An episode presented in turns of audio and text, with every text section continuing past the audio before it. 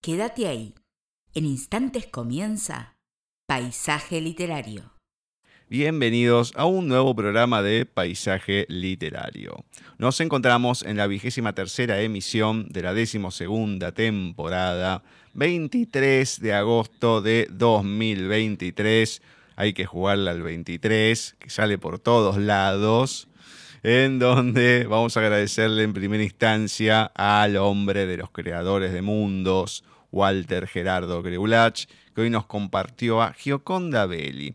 La hemos leído en alguna oportunidad, la hemos compartido en paisaje, una estupenda escritora y hoy en la voz de Walter, bueno, toma otro cariz. Así que muchas, muchas gracias a Walter. En el segundo bloque vamos a estar charlando con una amiga ya a estas alturas, más allá que la van a estar escuchando por primera vez.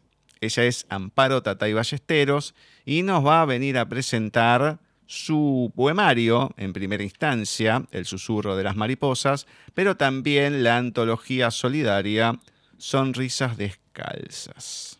Literariopaisaje.gmail.com es nuestro correo. Como Gustavo Literario nos encuentran en el Facebook, Paisaje Literario, la fanpage, arroba Paisaje Literario en Twitter y arroba Paisaje Literario en Instagram www.paisajeliterario.wixsite.com barra mi sitio. Es la página por donde transmitimos, aunque está desactualizada, como siempre se los comento. Paisaje Literario en Spotify y en Spotify para podcast. Ahí nos encuentran y pueden escuchar todos los programas anteriores, los que vamos subiendo y demás, desde el 2019 para acá, por lo menos.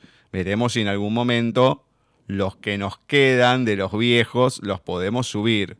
Hay algún año que está medio perdido, pero bueno, veremos a ver qué se puede hacer en algún otro momento. Y los talentos de voz, ya saben, en YouTube también como paisaje literario nos encuentran.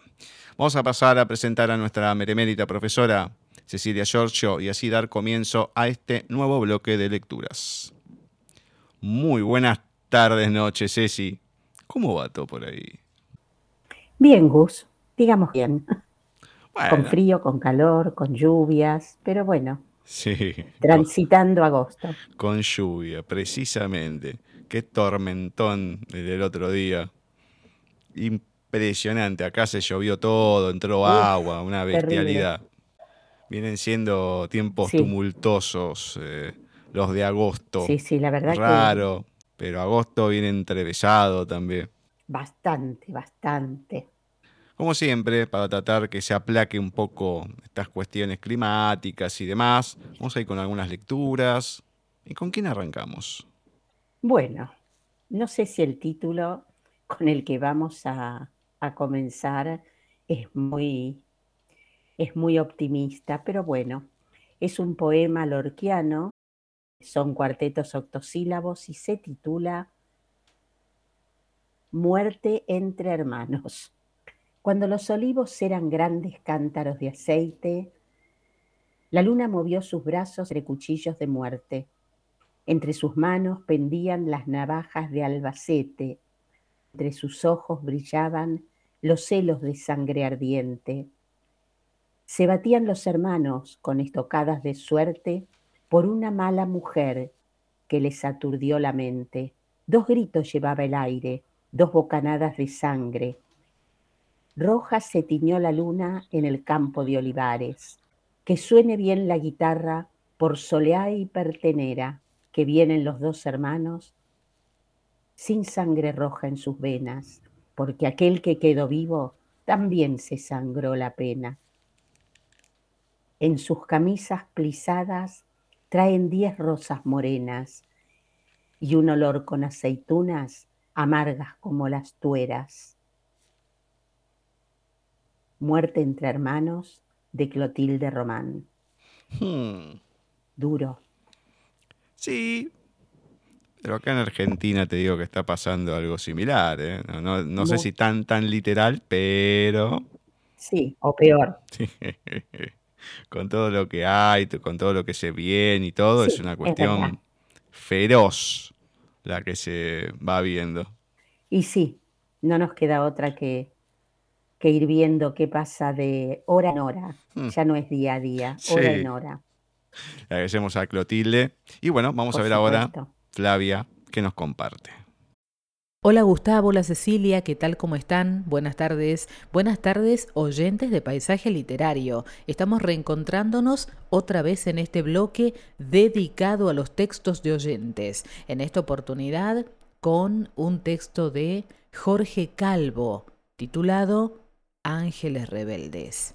En una página del extenso libro de la vida, alguien, seguramente algún dios displicente, escribió que tú y yo no debíamos conocernos. Pero apenas nuestras miradas se cruzaron en aquella velada, pero apenas nuestras miradas se cruzaron en aquella velada, ambos entendimos que en cierto extraño modo ingresábamos a una esfera invisible para el resto. A partir de ahí, la muerte se volvió real. Ignoraba si nos volveríamos a encontrar.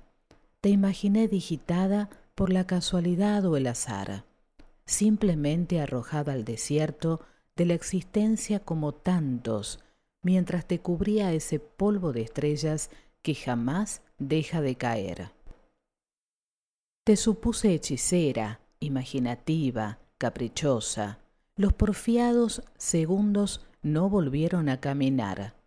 Yo aspiraba a un futuro radiante en los recintos de la alquimia, creando nuevos brebajes. Deseché la idea por inútil y pronto comencé a llevar en el bolsillo una antigua automática herencia de un abuelo misionero.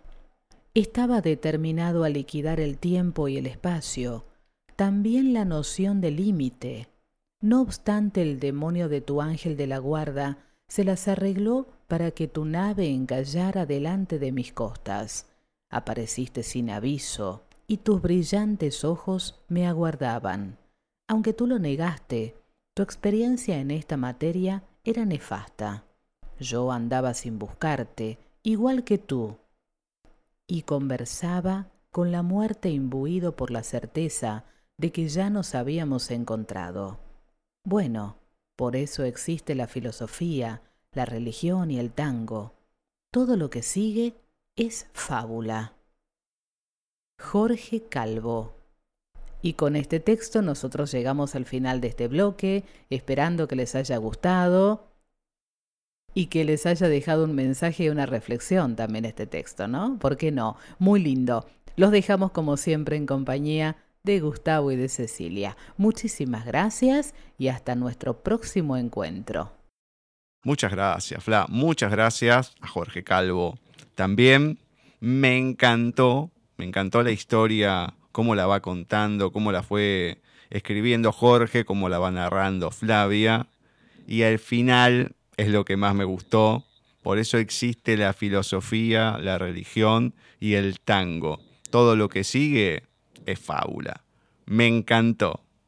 Me encantó ese cierre para esta historia. Muy lindo, muy lindo. Bueno, le agradecemos a Jorge esta narración en la voz de, Flavia, que le queda bien, le queda bien la, narración más que la poesía a Fla. Bueno, veremos a ver cómo sigue de acá en adelante las historias. ¿Con quién seguimos? Tenemos ahora nuestro texto un poquito más extenso. Esta vez nos vamos a encontrar con Oscar Wilde, cuyo nombre verdadero es Oscar Fingal O'Flaherty Wills Wilde. Obviamente lo acortó y dejó el, primero y el, el primer nombre y el último apellido. Escritor, poeta y dramaturgo de origen irlandés. Wilde es considerado uno de los dramaturgos más destacados de Londres de la época victoriana tardía. Fue una gran celebridad en su época. Estuvo, digamos, influenciado por Edgar Allan Poe y William Shakespeare, entre otros. Hoy, de Oscar Wilde, vamos a compartir Pluma, lápiz y veno. Ha sido constante motivo de reproche contra los artistas y hombres de letras su carencia de una visión integral de la naturaleza de las cosas. Regla, esto debe necesariamente ser así esa misma concentración de visión e intensidad de propósito que caracteriza al temperamento artístico en sí misma un modo de limitación. A aquellos que están preocupados con la belleza de la forma, nada les parece de mucha importancia. Sin embargo, hay muchas excepciones a esta regla. Rubens sirvió como embajador, Goethe como consejero de Estado y Milton como secretario de Cromwell. Sófocles desempeñó un cargo cívico en su propia ciudad. Los humoristas, ensayistas y novelistas de la América moderna no parecen desear nada mejor que transformarse en representantes diplomáticos de su país. Y el amigo de Charles Lamb, Thomas Griffiths, Wainwright, terna de esta breve memoria, aunque de un temperamento extremadamente artístico, siguió muchos otros llamados, además del llamado del arte. No fue solamente un poeta y un pintor, un de arte, un anticuario, un prosista, un aficionado de las cosas hermosas y un diletante de las cosas encantadoras, sino también un falsificador de capacidad más que ordinaria y un sutil y secreto envenenador, casi sin rival en esta o en cualquier edad. Este hombre destacable, tan poderoso como pluma, lápiz y veneno, como dijo finamente de él un gran poeta de nuestros propios días, había nacido en Chiswick en 1794. Su padre era el hijo de un distinguido abogado de Grange Inn y Hatton Garden. Su madre era hija del celebrado doctor Griffiths, el editor y fundador de la Monthly Review, el partícipe de esta especulación literaria de Thomas David.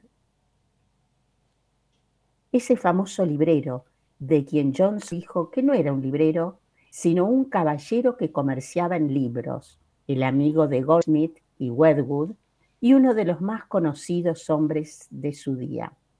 Mrs. Wainwright murió al darlo a luz, a la temprana edad de 21, y una noticia necrológica en el Gentleman's Magazine nos habla de su amable disposición y numerosos méritos, y agrega algo extrañamente que se supone que ella había comprendido los escritos de Mr. Locke tan bien como quizá no lo hizo ninguna persona de uno u otro sexo hoy viviente. Su padre no sobrevivió mucho a la joven esposa y el pequeño parece haber sido educado por su abuelo y tras la muerte de éste, en 1803, por su tío George Edward Griffiths, a quien posteriormente envenenó. Pasó su juventud en Lindon House, Ternam Green, una de aquellas muchas hermosas mansiones gregorianas que desgraciadamente han desaparecido las incursiones del constructor suburbano, y a sus amorosos jardines y bien arbolado parque debió ese simple y apasionado amor a la naturaleza, que no lo abandonó a través de su vida, y que lo hizo tan particularmente susceptible a las influencias espirituales de la poesía de Wordsworth. Sin embargo, no debemos olvidar que este joven cultivado no fue tan susceptible a las influencias wordsworthianas, fue también uno de los más sutiles y secretos enenadores de esta o cualquier edad. ¿Cómo se sintió inicialmente fascinado por este extraño pecado? no nos lo cuenta. Y el diario en el que anotó cuidadosamente los resultados de sus terribles experimentos y los métodos que adoptó, infortunadamente se ha perdido para nosotros. Además, se mostró reticente hasta sus últimos días en la materia y prefirió hablar sobre The Excursion y los Poems Founded on the Affection. No hay duda, sin embargo, de que el veneno que usaba era la estricnina. En uno de los hermosos anillos que tanto lo enorgullecían y que le servían para ostentar el fino modelado de sus manos, marfileñas, acostumbraba llevar cristales de la Nux vomita india, un veneno, nos dice uno de sus biógrafos, casi insípido y capaz de una disolución casi infinita. Sus asesinatos, dice de Quincy, fueron más de los que se dieron a conocer judicialmente. De esto no hay duda, y algunos de ellos son merecedores de mención. Su primera víctima fue su tío, Mr. Thomas Griffiths. Lo envenenó en 1829 para tomar posesión de Lindon House, un lugar al que se había sentido siempre muy unido. En agosto del año siguiente envenenó a Mrs. Abercrombie, su suegra, y en diciembre envenenó a la amorosa Helen Abercrombie, su cuñada. ¿Por qué asesinó a Mrs. Abercrombie? No está averiguado. Puede haber sido por un capricho o para gratificar cierto perverso sentimiento de poder que había en él, o porque ella sospechaba algo, o por ninguna razón. Pero el asesinato de Helen Abercrombie fue llevado delante por él y su esposa en consideración a una suma de unas 18 mil libras en las que ellos habían asegurado la vida de ella en varias compañías. A la gente de una compañía de seguros que lo visitaba una tarde y que creyó que podría aprovechar la ocasión para señalar que, después de todo, el crimen era un mal negocio, le replicó, Señor, ustedes, hombres de la City, entran en sus especulaciones y aceptan sus riesgos. Algunas de sus especulaciones tienen éxito, algunas fracasan. Sucede que las mías han fallado, sucede que las suyas han tenido éxito. Esa es la única diferencia, Señor, entre mis visitantes y yo. Pero, Señor, le mencionaré a usted una cosa en la que yo he tenido éxito hasta el final. He estado determinado a conservar a través de la vida la posición de un caballero. Siempre he hecho eso. Lo hago aún. Es costumbre de este lugar que cada uno de los inquilinos de una celda cumpla su turno de limpieza. Yo ocupo una celda con un albañil y un desollinador, pero ellos nunca me ofrecen la escoba. Cuando un amigo le reprochó el asesinato de Helen Abercrombie, él se encogió de hombros y dijo, Sí, fue una cosa espantosa hacerlo, pero tenía tobillos muy gruesos. Naturalmente, está muy cerca de nuestro propio tiempo para que seamos capaces de formar algún juicio puramente artístico sobre él. Es imposible no sentir un fuerte prejuicio contra un hombre que podría haber envenenado a Lord Tennyson o a Mr. Gladstone o al señor de Belizy pero si el hombre hubiera usado un ropaje y hablado un idioma diferente del nuestro, si hubiera vivido en la Roma imperial o en el tiempo del Renacimiento italiano o en la España del siglo XVII o en cualquier tierra y cualquier siglo que no fueran los nuestros, hubiéramos sido capaces de arribar a una estimación perfectamente desprejuiciada de su posición y valor. Yo sé que hay muchos historiadores, o al menos escritores, sobre asuntos históricos que aún creen necesario aplicar juicios morales a la historia y que distribuyen su elogio a reprobación con la solemne complacencia de un maestro de escuela satisfecho. Este es, sin embargo, un hábito tonto. Solamente demuestra que el instinto moral puede ser llevado a un grado tan elevado de perfección que hace a su aparición donde quiera no es requerido. Ninguna persona con verdadero sentido histórico soñaría nunca con reprobar a Nerón, regañar a Tiberio o censurar a César Borgia. Esas personas son como los títeres de una representación. Pueden llenarnos de terror, horror o admiración, pero no pueden hacernos daño, no están en relación inmediata con nosotros, no tenemos nada que temer de ellos. Han pasado a la esfera del arte y de la ciencia, y ni el arte ni la ciencia saben nada de aprobación o desaprobación moral. Y así puede suceder algún día con el amigo de Charles Lamb.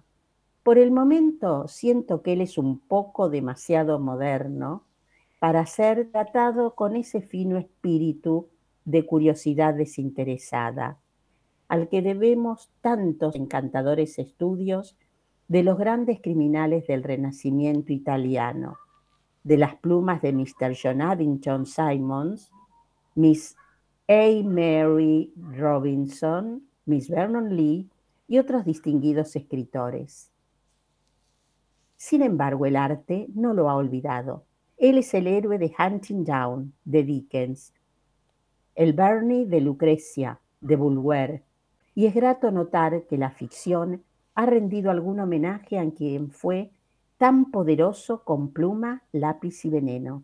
Ser inspirador para la ficción es mucho más importante que una simple realidad. Pluma, lápiz y veneno de Oscar Wilde. Qué texto raro. Qué, raro para seguir, ¿eh? La verdad que hay que tener paciencia. Medio terrible, raro, raro. Sí, sí, sí, sí. Hay que leerlo dos, tres veces, muchos nombres. Sí, yo me perdí con todos los nombres, cómo los repetía y todo. Sí, una cosa rara, pero bueno, de lo más corto que hay de Oscar Wilde seguramente para, para leer, ¿no? Así en, narrativa y todo. Pero no, además un gran escritor. Un no, gran escritor. En eso no, no hay ninguna duda, no digo que no, pero es un texto raro, la verdad, raro. No sabes si está haciendo una crónica, si va mezclando ficción con realidad, si es pura ficción. Es como que te, te deja medio raro el texto. No, se puede denominar de otra manera. Raro. Sí, yo lo iba leyendo y me parecía real, que parece real, pero bueno. Eh, Oscar Wilde fue un personaje muy especial también, ¿no? En su época. De modo que no es de extrañar que escriba esto. Exactamente. Bueno, texto raro, pero interesante, algo distinto. Bueno, genial, genial así. Vamos a ir con la efemérides del día y hoy se la vamos a dedicar a la poetisa iraquí Nasik al-Malaika. Nacía el 23 de agosto de 1923 Está considerada una de las más importantes e influyentes poetas árabes del siglo XX. Su actividad literaria se desarrolla durante la segunda mitad del siglo. Hoy les voy a compartir de Nasik al-Malaika, Nocturno. La noche se desliza por las estepas, las manos de las nubes pasan por el horizonte y las tinieblas duermen en impresionante calma bajo las alas del silencio. Solo se oye el sureo de las palomas, el murmullo gimiente de los arroyos y un ruido de pasos en la oscuridad que caminan suavemente. Me siento entregándome a la calma de la noche, contemplo el color de las tristes tinieblas, lanzo mis cantos al espacio y lloro por todos los corazones ingenuos. Oigo los susurros de las palomas, la lluvia que cae en la noche, los gemidos de una tórtola en la oscuridad que canta a lo lejos en las ramas, y la queja lejana de un molino que gime en la noche y llora de fatiga.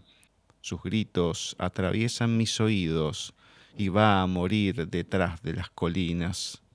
Escucho, solo se oyen las plantas, Miro, solo se ve oscuridad, nubes, silencio y una noche triste.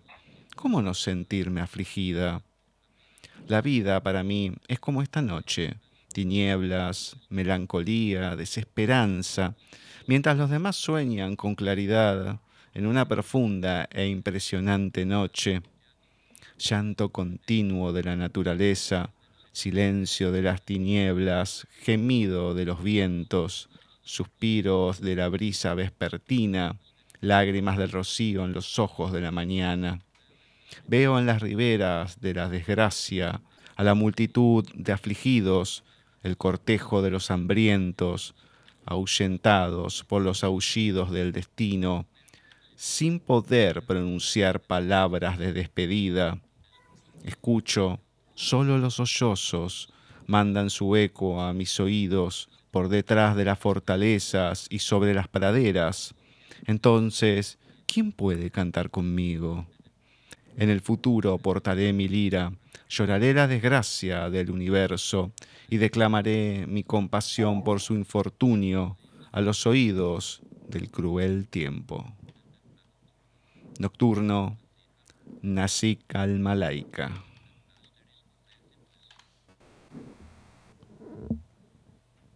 Hoy venimos medio depre. bueno, pero es muy gótico esta poesía. Y pensar que uno a veces se siente así, ¿eh? ah, no, no, totalmente. Pero eh, es real. Es real. Hay veces que uno se siente así. Y sabiendo que hay otros que no sienten lo mismo, que, que están totalmente en otra esfera. Bueno, una noche como la anterior, que hubo más lluvia y todo y demás, yo me quedaba pensando en otras personas, en otras realidades, y después una me dijo, no me enteré que había llovido. me estás cargando, pero si se caía el cielo, ¿cómo no escuchaste absolutamente nada? Mirá que donde estoy yo se escucha menos que si salgo de mi habitación. ¿Cómo no escuchaste nada? Eh, y no, y bueno, y cada uno en la noche va en su propia realidad, no solamente por lo que le va pasando en la vida, sino en los pensamientos, en los sueños, en todo. No, sí, es verdad. A mí me gustó, me gustó. Es muy gótico, pero me, me gustó. Sí, sí, sí. Bonito, sí, muy poético. Sí, sí, sí, sí. Más que el de Oscar Wilde me gustó, por lo menos. Dios mío, por lo menos lo entendí este. Ahí nomás, pero bueno. por supuesto. Sí, nadie mató a nadie. No, tampoco. Tampoco. Tuvieron ahí nomás, yo creo. Que nos hayamos enterado, no. Genial. ¿Con quién seguimos? Bueno, seguimos con nuestra poeta argentina, Olga Orozco, y uno de sus poemas. Con esta boca en este mundo. No te pronunciaré jamás verbo sagrado, aunque me tiña las encías de color azul, aunque ponga debajo de mi lengua una pepita de oro, aunque derrame sobre mi corazón un caldero de estrellas y pase por mi frente la corriente secreta de los grandes ríos. Tal vez hayas huido hacia el costado de la noche del alma, ese al que no es posible llegar desde ninguna lámpara, y no hay sombra que guíe mi vuelo en el umbral, ni memoria que venga de otro cielo para encarnar en esta dura nieve, donde solo se inscribe el roce de la rama y el quejido del viento, y ni un solo temblor que haga sobresaltar las mudas piedras. Hemos hablado demasiado del silencio. Lo hemos condecorado lo mismo que aún vivía en el arco final, como si en él yaciera el esplendor después de la caída, el triunfo del vocablo con la lengua cortada. Ah, no se trata de la canción, tampoco del sollozo. He dicho ya lo amado y lo perdido. Trabé con cada sílaba los bienes que más temí perder. A lo largo del corredor suena, resuena la tenaz melodía, retumban, se propagan como el trueno, unas pocas monedas caídas de visiones o arrebatadas a la oscuridad. Nuestro largo combate fue también un combate a muerte con la muerte, poesía. Hemos ganado, hemos perdido, porque ¿cómo nombrar con esa boca? ¿Cómo nombrar en este mundo, con esta sola boca, en este mundo, con esta sola boca? Olga Orozco. Uy, qué enredo sobre el final, Dios mío. Seguí picada. ¿Cómo, Ceci? Sí, y bueno, y el título con esta boca en este mundo. No, no, no, está bien, pero eh, ¿qué, qué, manera de complicar al final, ¿eh? No, no. Em, volvemos con lo tenebroso, el sollozo. Y Olga Orozco es medio rebuscada en sus poemas. Sí. No hay duda. Sí, sí, sí. No venís con unas buenas elecciones en los últimos meses. ¿Qué querés que te diga? No, no, no, no, no. Vamos a ver en septiembre. Vamos a ver en septiembre. Yo quiero volver a Wimpy, ¿eh? Te digo que tengo ganas de volver a Wimpy. Bueno, está bien. Por lo menos nos hacía reír. Ah, no, eso seguro. Sí, sí, acá hay cosas que has leído que me han hecho llorar, pero... Sí, no, Wimpy ya era otra cosa. Bueno, veremos a ver qué pasa. Veremos a ver qué pasa. Mientras esperamos a ver qué pasa, precisamente, vamos a ir con el último audio que tenemos hoy. Paula Vicenzi. ¿Por qué? ¿Para qué? ¿Para quién? No hace muchos años que lo sé, pero lo sé como se saben esas pocas cosas fundamentales, inamovibles, verdaderas. Escribir me hace feliz, más que todo, más que nada. Sí, más que comprarme un vestido o un pasaje de avión, más que comerme una tableta de chocolate. Será la acción de las endorfinas, la adrenalina del desafío o un motivo sin nombre. Amo los libros, desde niña. Amo el olor de los libros, la promesa que son, el refugio que representan. Mundos de papel que a medida que nos adentramos en ellos se pueblan de gente y de objetos y de sonidos y de colores mundos de papel que dejan de ser de papel para envolvernos en su magia. Puteo y bendigo cuando escribir me arranca del sueño a horas insólitas y me empuja al teclado, desviando el curso habitual de mis madrugadas. Puteo y bendigo, no en partes iguales, sobre todo bendigo, porque ahí palpo la muestra irrefutable de eso que llaman pasión, de eso que no se puede contener. O quizás sí se puede, y soy yo la que no quiero. Prefiero que se cebe, que se desboque, que me tenga atada a la silla buscando ese adjetivo, esa imagen, ese tono justo que mi historia necesita. Mi historia, acaso una novela, un cuento o una microficción. La forma importa bastante poco. Lo que importa es salir de uno y llegar al otro, construir un puente que podamos transitar de ida y vuelta. Así concibo la literatura, prodigioso encuentro. Si solo escribiera mirándome el ombligo, me enredaría en mis pensamientos de manera caótica. No me afligiría que el lector se pierda a mitad de camino. No sostendría la claridad de mi prosa como faro y premisa. Escribo para mí, para conocer lo que llevo adentro, para transitar mis dudas y mis certidumbres, para hacer catarsis, para comunicarme con mis dioses y enfrentar a mis demonios. Escribo tal vez en un intento por ser mejor. Y escribo para vos, para entretenerte, para armarte un refugio como aquellos de los que te hablo, un alto en tu rutina, en tu problema, en tu dolor, un lugarcito a salvo. Siento que algunas veces lo logro, que algunas veces ese adjetivo o esa imagen o ese tono justo me permiten lograrlo. Y entonces la alegría de botella que ha llegado a la orilla se funde con la felicidad que sentí tecleando frente a mi pantalla. Así que al fin de cuentas no me queda tan claro por qué, para qué, para quién. Las respuestas se superponen, se mezclan, se vuelven una, y a lo mejor, después de todo, no tienen demasiado sentido. En un punto son siempre más interesantes las preguntas. Muchas gracias, Pau. Muchas gracias. Me hizo reír.